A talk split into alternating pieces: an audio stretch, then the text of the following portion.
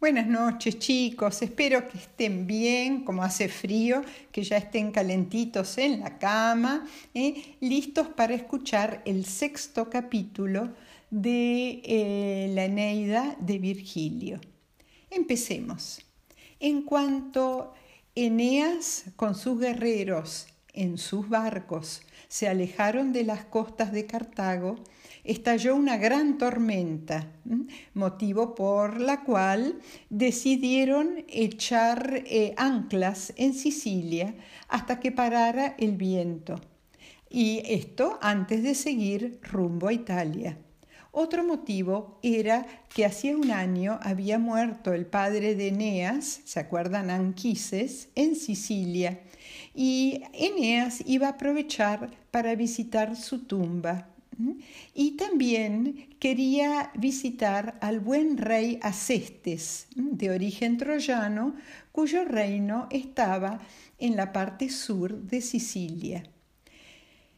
Después de haber visitado la tumba de su padre, eh, este se le apareció en el sueño y en el sueño le dijo que dejara a sus guerreros más ancianos con el rey Acestes de Sicilia. Ya hacía siete años que habían dejado Troya y algunos de sus guerreros estaban demasiado cansados para seguir hasta Italia. Eneas debía elegir a sus guerreros más jóvenes y más fuertes porque iba a tener que enfrentarse a grandes dificultades pero antes de llegar a Italia debía bajar al inframundo para encontrarse con él, su padre, y con la Sibila que le adivinaría el futuro. Al día siguiente, Eneas se hizo a la mar con sus mejores guerreros.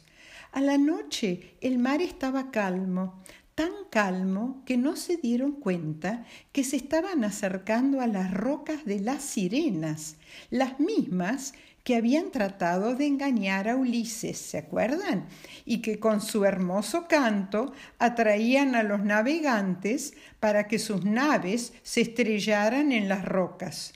Pero Eneas tomó el timón de su barco y los otros barcos lo siguieron y pudieron evitar las rocas y con viento a favor llegaron con sus naves a la costa de Cumas, ya en Italia, donde soltaron anclas, pues cerca estaba el templo del dios Apolo y la cueva de la Sibila, la sacerdotisa de Apolo, a quien Anquises, el padre de Eneas, le había dicho que debía consultar.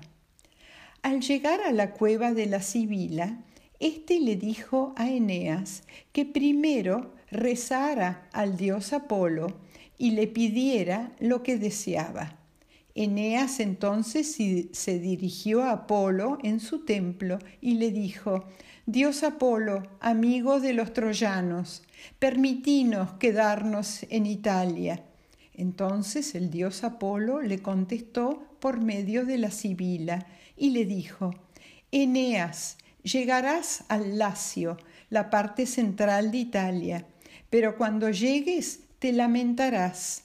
Tendrás que luchar contra terribles enemigos, y el río Tíber se teñirá de sangre, pero sigue tu camino y llegarás a una gran ciudad. A eso Eneas le contestó que ya estaba acostumbrado a grandes sufrimientos y terribles sacrificios, así que no le asustaba el futuro.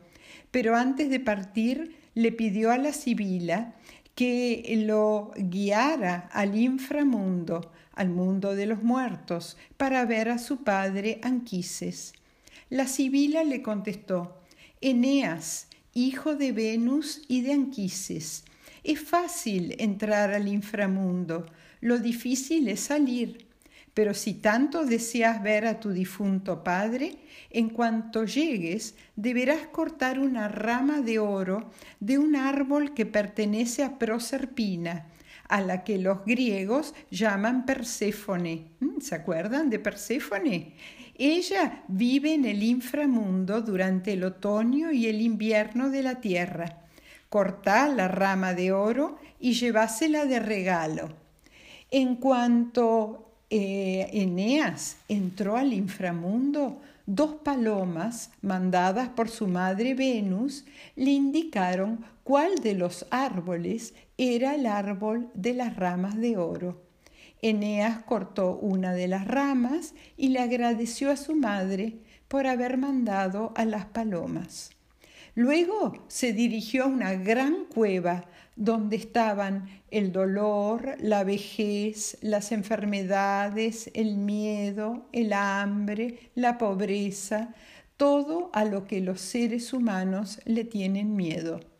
Y al fondo de la cueva había otros monstruos, los centauros, mitad hombres y mitad caballos, eh, un gigante con cien brazos y la hidra, la terrible serpiente de siete cabezas.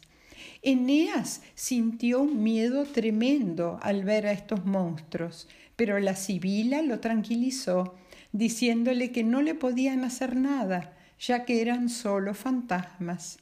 Por fin llegaron al río Aqueronte, en donde se encontraron con el barquero Caronte, que con su, bar, con su barca cruza a los muertos al otro lado del río. La Sibila pidió a Caronte que cruzara a Eneas al otro lado del río. Le explicó que Eneas venía a ver a su padre Anquises y que en agradecimiento por permitirle entrar al inframundo, le traía a la diosa Proserpina una rama de oro de regalo. Al ver la rama de oro, Caronte decidió ayudar a Eneas a cruzar el río, después del cual los muertos olvidan todas sus tristezas. Al llegar al otro lado, Eneas se, se, encontró con varios de los troyanos muertos en la caída de Troya y luego, para su sorpresa, con la reina Dido, la reina de Cartago, que había fallecido recientemente.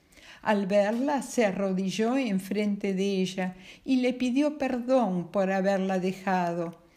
Eh, él le explicó que tenía un mandato, llegar a Italia. Ella lo miró y luego se dio vuelta. No lo había perdonado. Como se estaba haciendo de noche, la sibila le dijo a Eneas que debían apurarse para llegar al palacio de Plutón, a quien los griegos llaman Hades. Al llegar al palacio, debía dejarle la rama de oro a Proserpina para poder entrar. Una vez que le entregó la rama a Proserpina, ambos llegaron, ambos son Sibila y Eneas, llegaron a los campos elíseos, los campos de la felicidad praderas hermosas, llenas de sol, llenas de flores, los que, eh, donde los que han sido bondadosos durante su vida viven muy felices. Algunos de ellos se divierten cantando o tocando instrumentos musicales, otros conversan al sol sentados en el pasto. Luego de mucho andar, eh, encontraron, encontraron la Sibila y Eneas al fantasma de Anquises, el padre de Eneas. Qué alegría la de ambos. Luego de abrazarse, Anquises le dijo a Eneas, Nuestros descendientes serán famosos en Italia, hijo, y nuestro nombre quedará para siempre. Roma será la capital del imperio más grande que el mundo haya conocido pero todavía te esperan grandes desafíos, hijos, grandes luchas, pero saldrás victorioso. Luego Anquises acompañó a la Sibila y a su hijo a la puerta del inframundo. Se abrazaron con gran cariño y desde allí Eneas se dirigió a donde habían quedado sus barcos para proseguir su viaje con sus fieles guerreros y colorín colorado, este eh, sexto capítulo de la Eneida se ha terminado. Bueno chicos, espero que lo hayan disfrutado y que duerman muy bien. Muchos besos, tren.